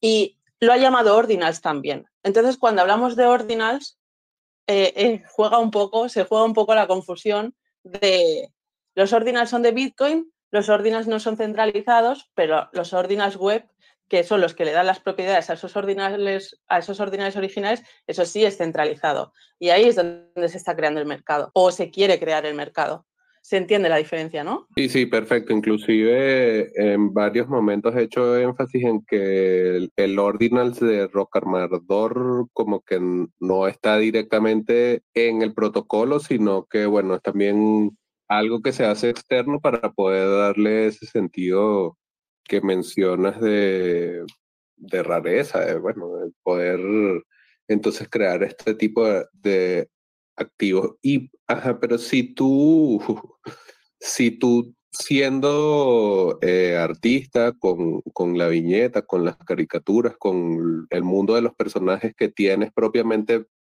¿por qué carajo no le ves eh, utilidad a los NFT en Bitcoin? Si al final por allí hay como un, una gran corriente de pensamiento dentro del, de la, sobre todo del, del ala bitcoiner de la industria, de todo lo que sea exitoso en las shitcoins se va a venir a Bitcoin. Entonces, si NFTs en su momento fueron famosos y, y sonados, ¿por qué, ¿por qué no sacarle provecho siendo artista? Claro. Eh, de primeras, porque los NFT, los eh, no es un NFT, porque no tiene token, ¿vale? Se está mal dicho. Si te fijas, cada vez que lees, incluso el mismo creador de Ordinals, dice, es is like a NFT, pero nunca te dirá que es un NFT, porque no tiene token, la inscripción en la. No lo tiene, no es un NFT. El NFT lo crean fuera, centralizado, pero no es un NFT. Entonces, eh, pero eso no le, no le, estoy quitando valor, ¿eh? pero no lo es. Entonces, eh, no es que no me interese o me deje interesar, es como necesito tiempo para estar segura de lo que es, porque es algo nuevo y no, no sé muy bien, tengo que saber, antes de meterme, prefiero, uh, igual pierdo no ser la primera, pero prefiero ir sobre seguro, ¿no? Entonces, como ya existen los NFTs de Bitcoin que están en capa 2, que son los que se crearon en Counterparty, y los primeros NFTs antes de Counterparty, que son los, eh, el primer NFT que se hizo que se llama Quantum, eh, luego tenemos los Namecoins que se crearon como avatares, esos son 2014. O sea, los Bitcoin NFTs ya existen eh, y, juegan un poco a lo mismo. Están creados en, otros protocolos o capa 2, pero las propiedades se las das con, las, con las tags en Bitcoin, ¿no? Entonces, no es que esté en contra a favor, yo de hecho tengo NFTs en, en Counterparty porque me parece que tienen muchísimo valor, muchísimo valor, pese a que tiene detractores, pero bueno, es en capa 2. Yo ahí me siento como, bueno, es más una capa para experimentar. O sea, eso es lo que me gusta. Entonces, hacerlo directamente en capa 1 es lo que no me gusta, es lo que me suena, lo que me chirría, ¿sabes? Porque eh, me gusta ser fiel a que Bitcoin es, eh, eh, o sea, la definición de Bitcoin es binario digital, y, o sea, bit, binario digital y coin moneda. Entonces, es el cash electrónico. Para mí, si esa es la palabra, para eso se tiene que usar. Tienes otros espacios para probar cosas, para probar NFTs, para probar, pero eso lo dejaría limpio de primeras, a no ser que estuviese súper segura de que lo mejora, eh, no, no, no, no lo haría en capa 1. O sea, hacer NFTs que no son NFTs en capa 1, eh, no, es que me parece, ¿sabes qué pasa? Que, que, le veo mucho bombo de, además de querer asociarla a un NFT y como atraer a la gente del público que tenían NFTs en Ethereum, lo estoy leyendo en varios sitios, y, al final me parece todo como una promoción de, no sé si de scam, no lo sé, pero de algo que no, no acabo de entender, no lo acabo de ver, no me gusta. Y, cuando se limpie todo ese ruido, entonces podré opinar mejor, ¿entiendes? Entonces, eh, lo, que se, lo, que se ha creado de inscripción, ya te digo, es una cosa que es hacer un backup, que es una cosa diferente a lo que te quieren, eh, como lo que están promoviendo como mercado, que es eh, taguear los ads eh, y, ponerles una referencia y esa referencia poder ver la imagen que trae en una mempool diferente, en un, en un como en un, no me sale ahora, como Firefox, como un... Un explorador. sí, exacto, como en un explorador diferente eh, y que te aparezca, ¿no? Pero, pero eso ya está fuera para mí de la primera capa entonces. Entonces, hay esas, esa es la diferencia un poco. Entonces, me quiero esperar hasta saber que se forme más y tener más claro qué es. ¿Sabes y, una cosa. Sí, sí. Espera, déjame, déjame terminar sobre una cosa. Que eh, además, eh, Mm, me parece que hay una malísima idea detrás de todo esto, no de maldad, ¿eh? de, idea mm, barata, dijéramos, porque, porque eh, se está llenando eh, ordinals de imágenes con las que yo no me quiero asociar. O sea, de cosas que me parecen como tonterías de la gente, ¿sabes? Como, pues eso, vaginas, eh, el otro día me pasaron que, alguien subió un audio de un pedo, ¿sabes? Entonces, no quiero relacionar mi arte con eso, necesito un poquito más de, de saber que se le está dando valor a eso y no lo parece. Bueno, sí, yo coincido en parte con esta idea de que inclusive se, se comienza a asociar Bitcoin a cosas a las que después de años uno quisiera ya desacoplarlo, ¿no? Como que, bueno, todo el tiempo es pornografía y como cosas de ese estilo. Y también lo que, y creo que en realidad lo que me preocupa de esta idea de, entre comillas, marcar los satoshis es el debate sobre la fungibilidad. Al final, tú metes un satoshi marcado no en un conjoin y, ajá, ¿cómo, ¿cómo me dices cuál es el satoshi original numerado? No sé qué, si el conjoin básicamente es como si metieras pepitas de oro todas juntas a una transacción y luego de derretir estas pepitas de oro volvieras a repartir más o menos el mismo peso de oro entre las personas. ¿Cómo, cómo reconocerías el, el inicio con lo que entraste? ¿sabes? En fin, como que hay varias cosas ahí que, que digo, bueno, está bien para la cuestión de cómo puedes utilizar o aprovechar el espacio de bloques, pero no sé, como no, no tiene sentido del todo y pareciera que es más como una cuestión ahí de narrativa, de, meter un debate ahí que no tiene del todo sentido, o al menos así lo veo por ahora. Eh, Coti, que tiene la mano levantada, bueno, bienvenido, Coti.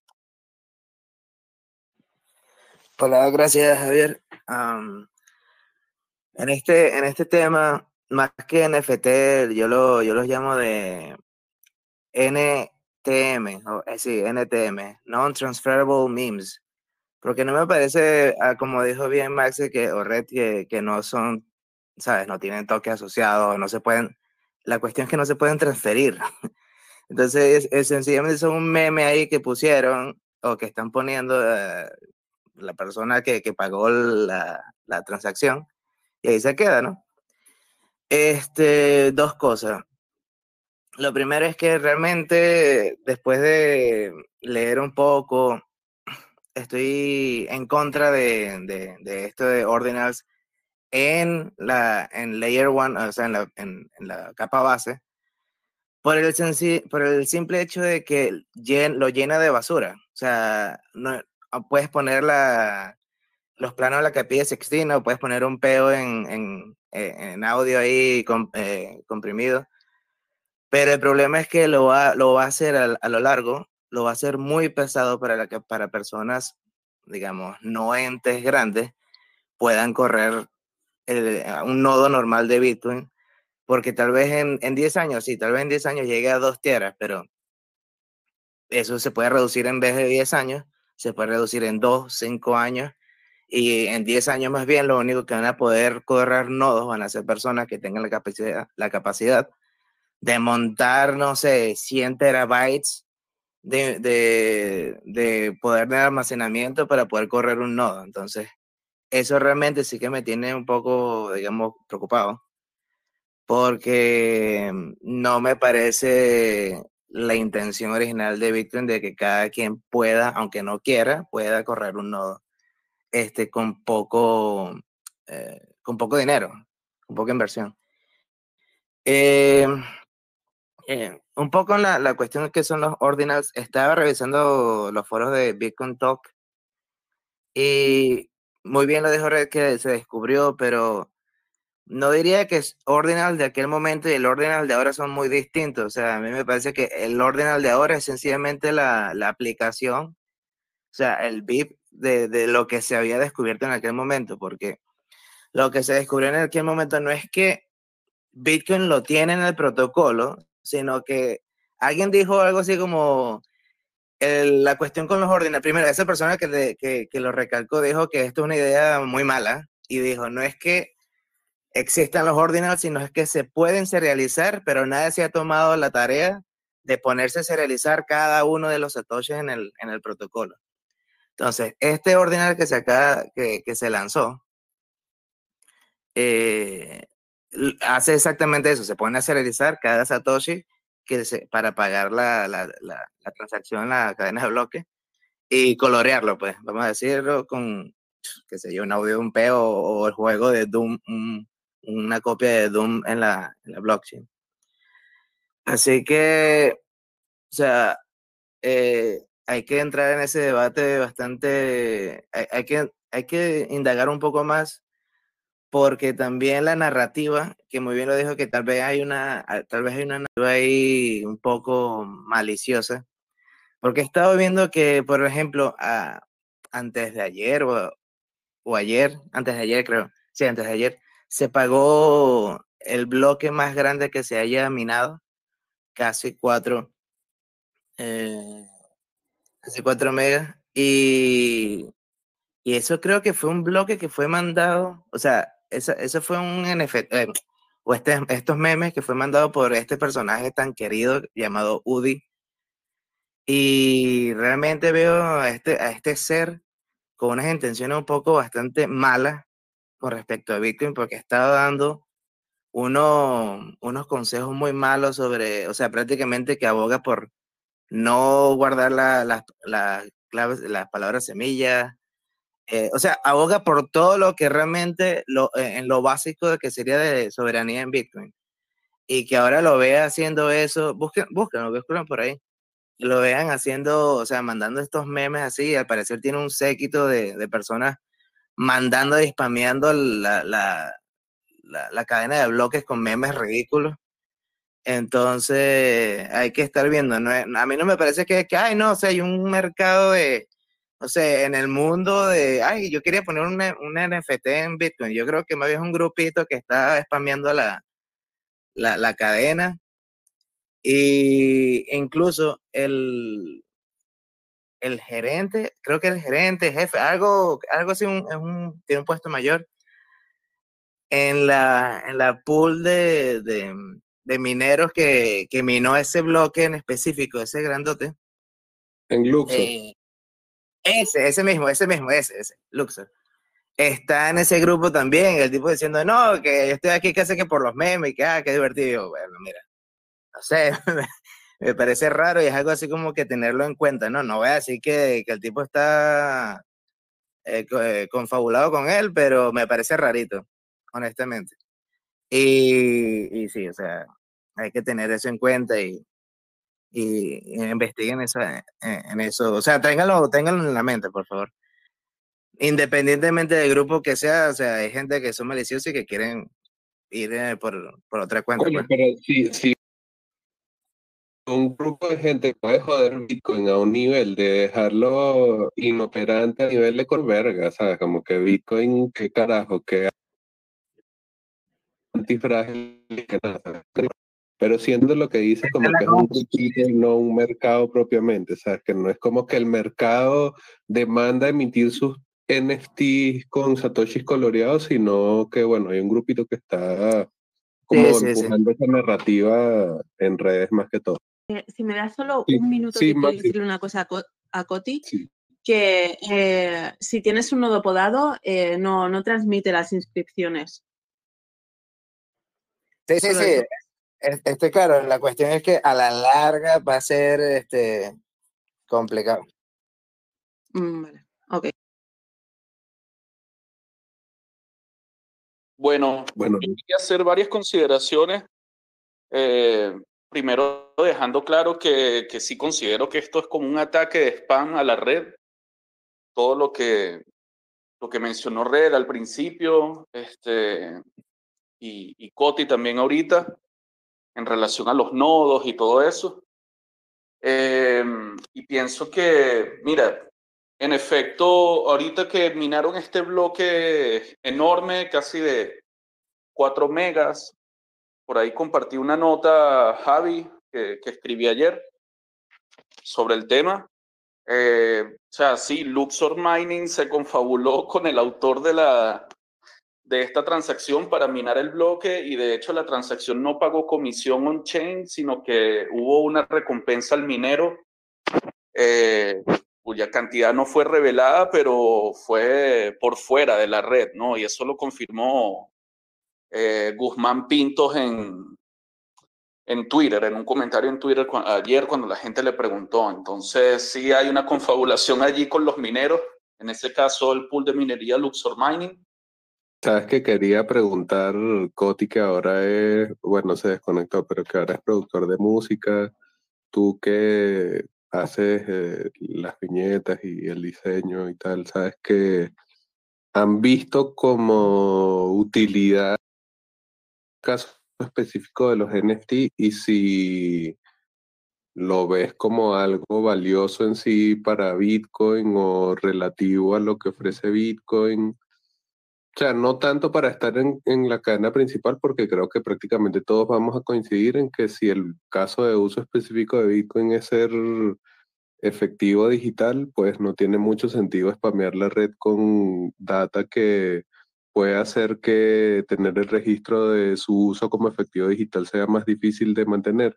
Pero si ustedes, en este caso particularmente tú ves que sí es útil de alguna forma, pero no sé cómo buscarlo separado, no sé si, si lo ves por ahí. Eh, a ver, si es útil o no. Yo creo que es eh, más si acaba, si, si, los demás acaban dándole el valor que uno le da, eh, porque esa idea sea buena o tenga sentido hacerlo, ¿no? O sea, quiero decir que se ve en el tiempo, se comprueba en el tiempo. Entonces, para mí, para mí sí tiene valor hacer NFTs en Bitcoin en segunda capa. para mí sí lo tiene y lo tiene mucho porque aparte de que Bitcoin tiene mucho valor en sí mismo y cualquier cosa que construyas encima, para mí, tiene valor. Los NFTs que, existen en Counterparty, por ejemplo, son em, eh, autentificadores, certificados de, autenticidad. Eh, son como certificados, te certifican cuándo se creó eso. Eso no es inamovible. Por ejemplo, si cuando tú quieres acreditar la originalidad de una obra, por ejemplo, yo lo hice primero, yo dibujé esta imagen antes que tú, lo tuyo es una copia de mi cosa, lo puedo demostrar si yo lo grabé antes en la blockchain. Entonces, en tiempo puedo demostrar, está asociado a una transferencia en Bitcoin y eso es inamovible. Entonces, el mío fue primero, ¿no?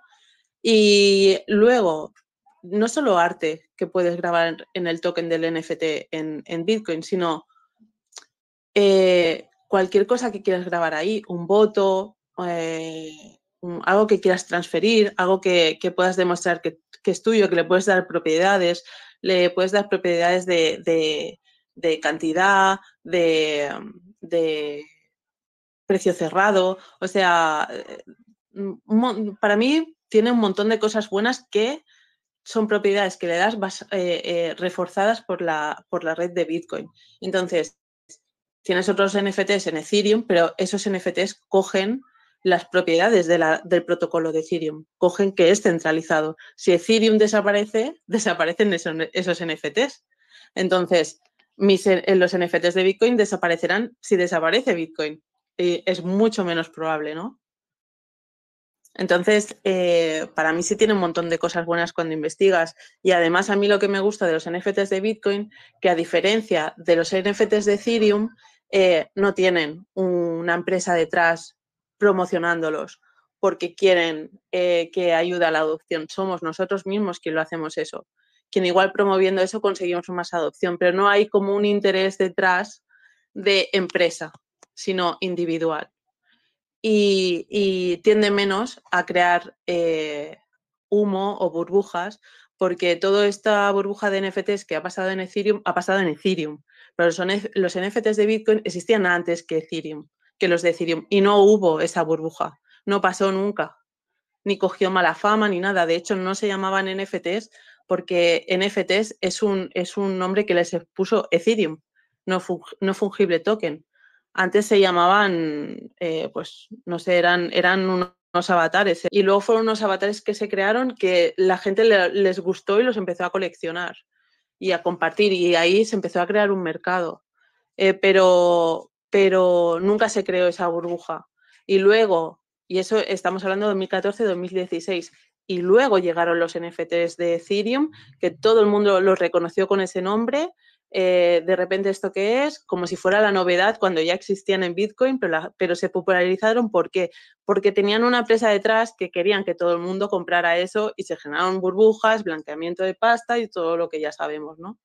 Entonces, ¿por qué no pasa en Bitcoin? Porque no tienen los mismos valores. Entonces, para mí los NFTs en Bitcoin eh, eh, son, tienen muchísimas cosas buenas y no le veo nada malo. Sabes que eso me recuerda hace poco veía como una discusión sobre si estéticamente los rarepepes, eh, Pepe Cash y todo ese movimiento de arte y de, sí, como de, de arte digital en Counterparty no había tenido éxito porque estéticamente no eran agradables, pues como que las cartas y las obras que se mintearon no, no eran estéticamente agradables y también se habían linkeado mucho de, mm, el meme de Pepe a los foros de 4chan y a su uso por la ultraderecha y grupos asociados a racismo y tal. Entonces, como, no sé, o sea, yo de verdad no creo que haya sido exactamente por eso y, y además, de repente, el valor que dice de, de su creación, no solamente por cómo lo crea, sino por cuál era el objetivo realmente en su momento. Un juego, o sea, originalmente era más bien algo de traducir esa, no sé, necesidad, búsqueda, ansia constante de coleccionar cosas a un meme que era muy popular en su momento, a cosas que podías hacer eh, con la tecnología y que como Counterparty estaba sonando, estaba la novedad y tal, pues todas esas cosas se juntaron y ahí nacen los rarepepes, pero o sea, no había como un hype, como bien lo dices. Yo recuerdo que cuando los CryptoKitties guindaron la red de Ethereum, obviamente se hablaba de la empresa que los había creado, se hablaba del proyecto, de quienes los estaban vaqueando, de que era confiable y no sé qué, ¿sabes? Como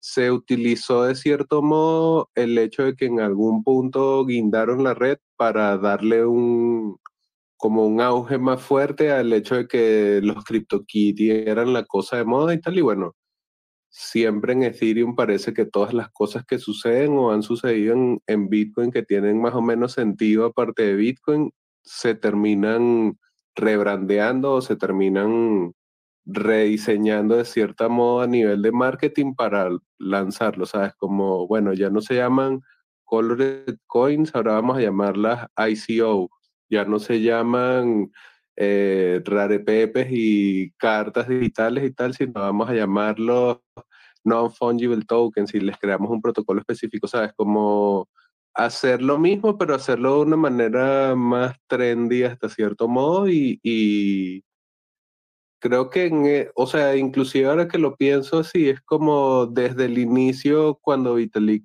dice, bueno, voy a hacer Ethereum, lo hace más o menos con esa intención. Bueno, Bitcoin hizo esto y yo quiero un Bitcoin que me permita hacer estas cosas y como no puedo, bueno, voy a crear esta vaina que sí va a poder hacer todo lo que todo lo que se puede hacer. En su momento se decía que iba a ser como una plataforma amistosa, que era, eh, era más bien como petróleo o como gasolina de un, una computadora global, ¿sabes? Y esa narrativa ha ido mutando y tal pero funciona tanto a nivel de la narrativa del protocolo base, en este caso Ethereum, como a nivel de, de la narrativa de los protocolos que se vuelven, no sé, famosos por los NFTs, ¿sabes? Como eh, acá en Venezuela fue muy famoso el juego de Axie Infinity, que yo realmente nunca lo llegué a jugar, pero, ¿sabes? Como combinaba cosas que la gente ya conoce, con un juego que realmente era feíto, pues, pero bueno, o sea,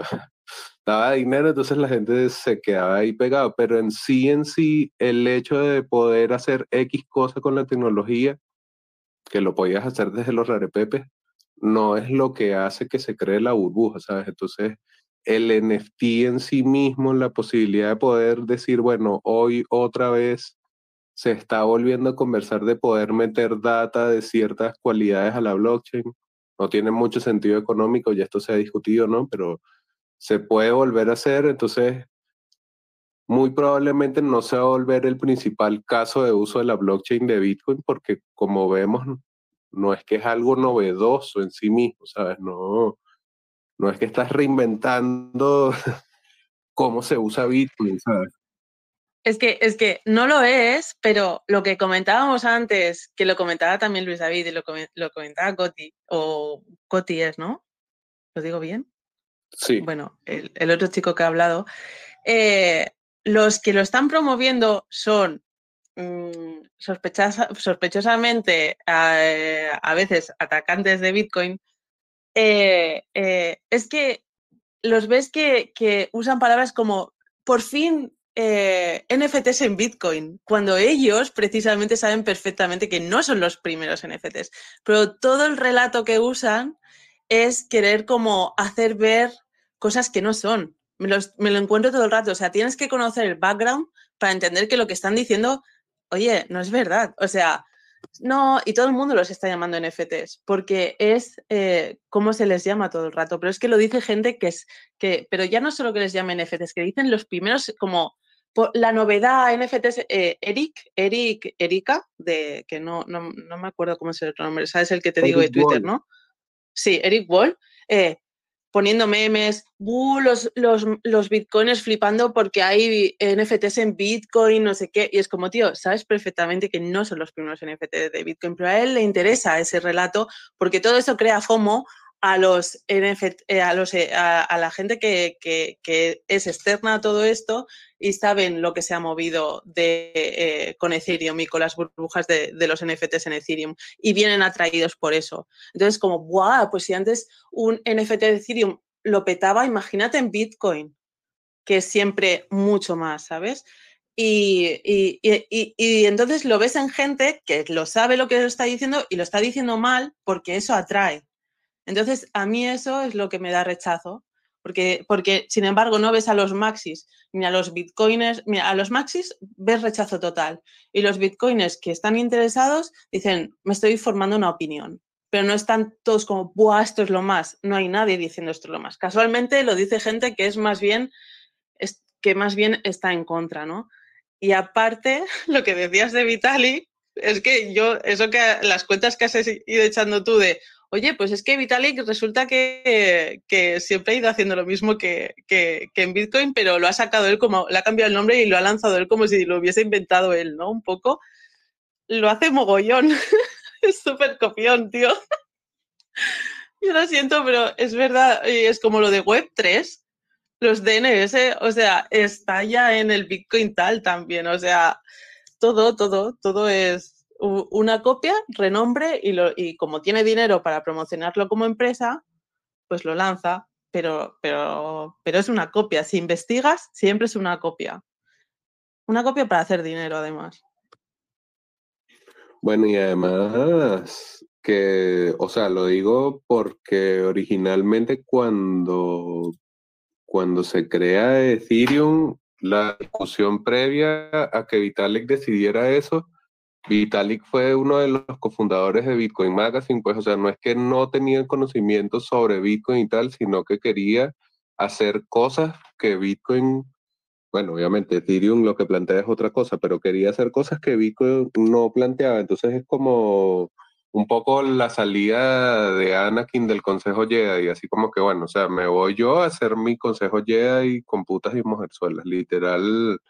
Eso fue lo que pasó con, con, con Ethereum y al final, o sea, tratar de recrear esa misma, ese mismo proceso de desarrollo tecnológico, entre comillas, que es, bueno, ver, copiar y, y, entre comillas, mejorar, pero a la inversa, o sea, ver, copiar y tratar de mejorar cosas que pasan en otras capas a mí no me parece que sea un, una aproximación inteligente porque al final el caso de uso de Bitcoin, el caso de uso que nosotros realmente consideramos neurálgico, es que sea una red de intercambio de valor, ¿sabes?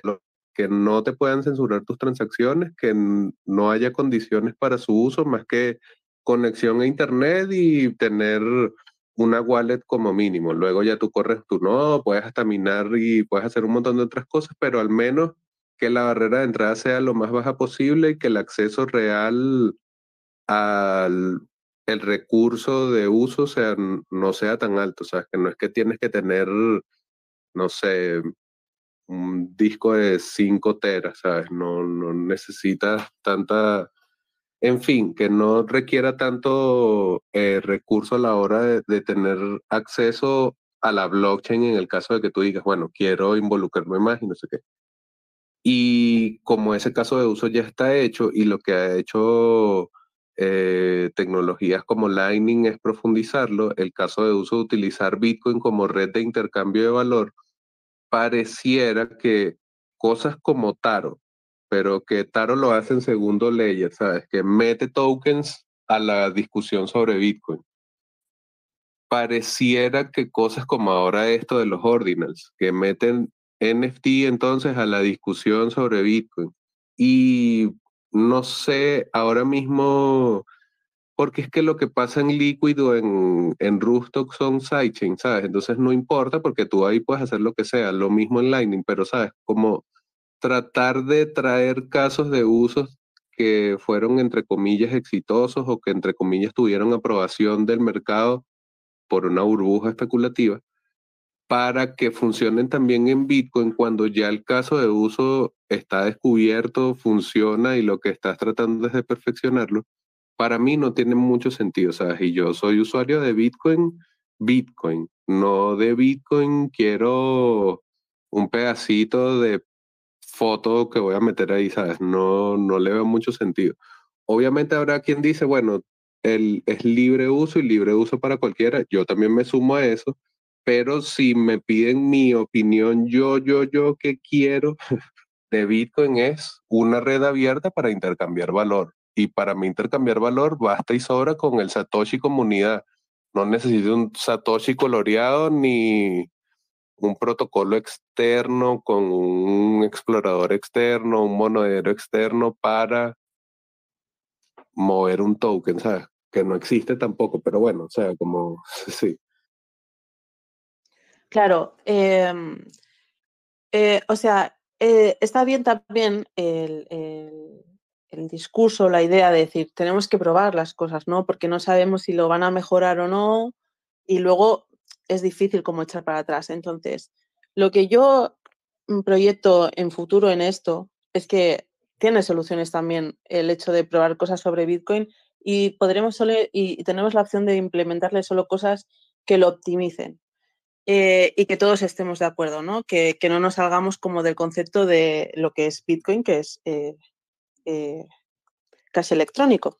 Entonces, por ejemplo, si ahora con una IA me puede poner en diferentes situaciones, crear diferentes probabilidades, si le empezamos a dar a esa IA información de lo que llevamos hasta ahora hecho en Bitcoin y le decimos, mira, con estas probabilidades, si le implementamos esto, ¿qué posibilidades puede acarrear? ¿Qué puede pasar? O sea, llegará un momento en que la IA nos podrá hacer todas estas pruebas.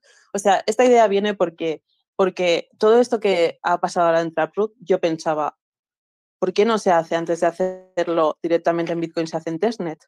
O sea, si tenemos una testnet maravillosa que te, te funciona prácticamente igual, ¿por qué no probar eso ahí y ver qué tipos de ataque puede tener? ¿No? O sea, porque tiene igual menos uso.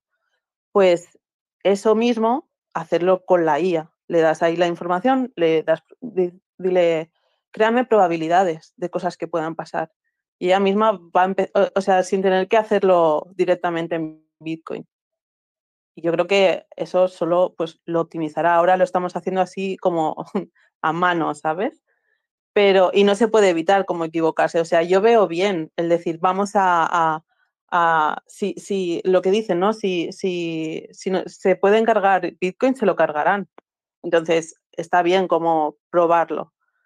Pero, pero eh, lo decía Luna también en su podcast, dice, ahora con lo que ha pasado esto de Traproot, viendo que es una cagada, porque no sirve para absolutamente nada más que para que la gente ponga personalmente información ahí para ellos y que todos podemos ver, eh, eso, y luego aparte lo del mercado que comentábamos, pero eso ya son terceros, pero lo que se hace directamente en blockchain, ¿no? Eh, solo sirve para eso, para hacer un backup personal de tus cosas para siempre ahí y que todo el mundo te lo tenga que aguantar porque sí, o sea, no tiene sentido. Eh, lo, lo, único que va a hacer es que cuando, volvamos a, cuando volvamos a hacer una implementación nos vamos a asegurar mucho más, vamos a ser mucho más precavidos, no nos vamos a lanzar tan a la primera de meterle algo a Bitcoin, porque cuidado con lo que puede pasar. Que esto no pasará nada porque, porque quieren promover el spam personas que no son pro Bitcoin y no van a atraer a gente que no tiene Bitcoin ni que le gusta Bitcoin a gastarse Bitcoins en comprar NFTs en Bitcoin. Que además tienen que pagar fees y no sé qué, no, y, que no saben ni siquiera si lo pueden mover. O sea, te tienes que creer que lo tienes. Es como, eh, quieren hacer un mercado encima de algo que no está hecho para eso y no funciona bien. Y encima tiene un proof of work ahí fuertísimo para poder hacer tu ordinal. No, no, no es user friendly. O sea, están pidiendo a gente que no le interesa nada complicarse la vida que se metan en los mercados de NFT. Eh, no, no va a pasar. No cuaja, no cuaja, por suerte. Pero la brecha está. O sea, un agente malicioso tiene ahí la oportunidad. Y eso es lo que a mí sí que no, me, no lo estoy viendo, no me gusta y aparte se están creando como maneras de taguear sats, no sé, como que de repente veo un montón de cosas que le veo muchos más contras que pros, ¿no? Pero es inevitable, o sea, el, que pase esto, pero nos vamos a volver mucho más precavidos a la hora de implementarle cosas a Bitcoin en el futuro. Sabes que veo que hay gente que está comentando, no sé si se quieren sumar, pero voy a leer aquí. Ezequiel dice, hay que brindar una mejor alternativa NFT en la segunda capa antes de que el efecto de red haga que eh, sea imposible vencerlo. Yo realmente creo que los efectos de red de los NFT ya están en Ethereum y no va a haber forma de mover eso de allí, pero mm, no sé ya están. Existe Raretoshi, existe una vaina en Rusto que se llama Carnival, creo. No sé si todavía existe, pero o sea, lo, he visto. Eh, Manu que aquí se suma dice, spamear Bitcoin es una muy mala idea. Si quieres hacerte arte digital en NFT, puedes usar eh, las Layer 2. Y bueno, no, eso era de antes que estaban diciendo que el Space no se escuchaba. Y también, además de esas dos que ya había comentado, está Counterparty, obviamente. Em, está Taro. Bueno, esta no. Existe la posibilidad de que cuando exista Taro puedas también hacer este tipo de cosas. O sea que de poder traer o acercar a Bitcoin este tipo de casos de uso, eso ya existe. La cosa es que no gana tracción. Eso ya es un movimiento de Ethereum, ¿sabes? Como que sí, los originales son los rarepepe, pero los que la gente recuerda y por los que Justin Bieber todavía hoy hace em, titulares a pesar de no haber eh, hecho más nada con respecto a Bitcoin y criptomonedas es porque se dice Justin Bieber compró esto hace un año en no sé un coñazal de millones de dólares y hoy vale 60% menos y tú todavía crees que los NFT tienen sentido, ¿sabes? Como, ya, pero más allá de eso, no sé, pero bueno.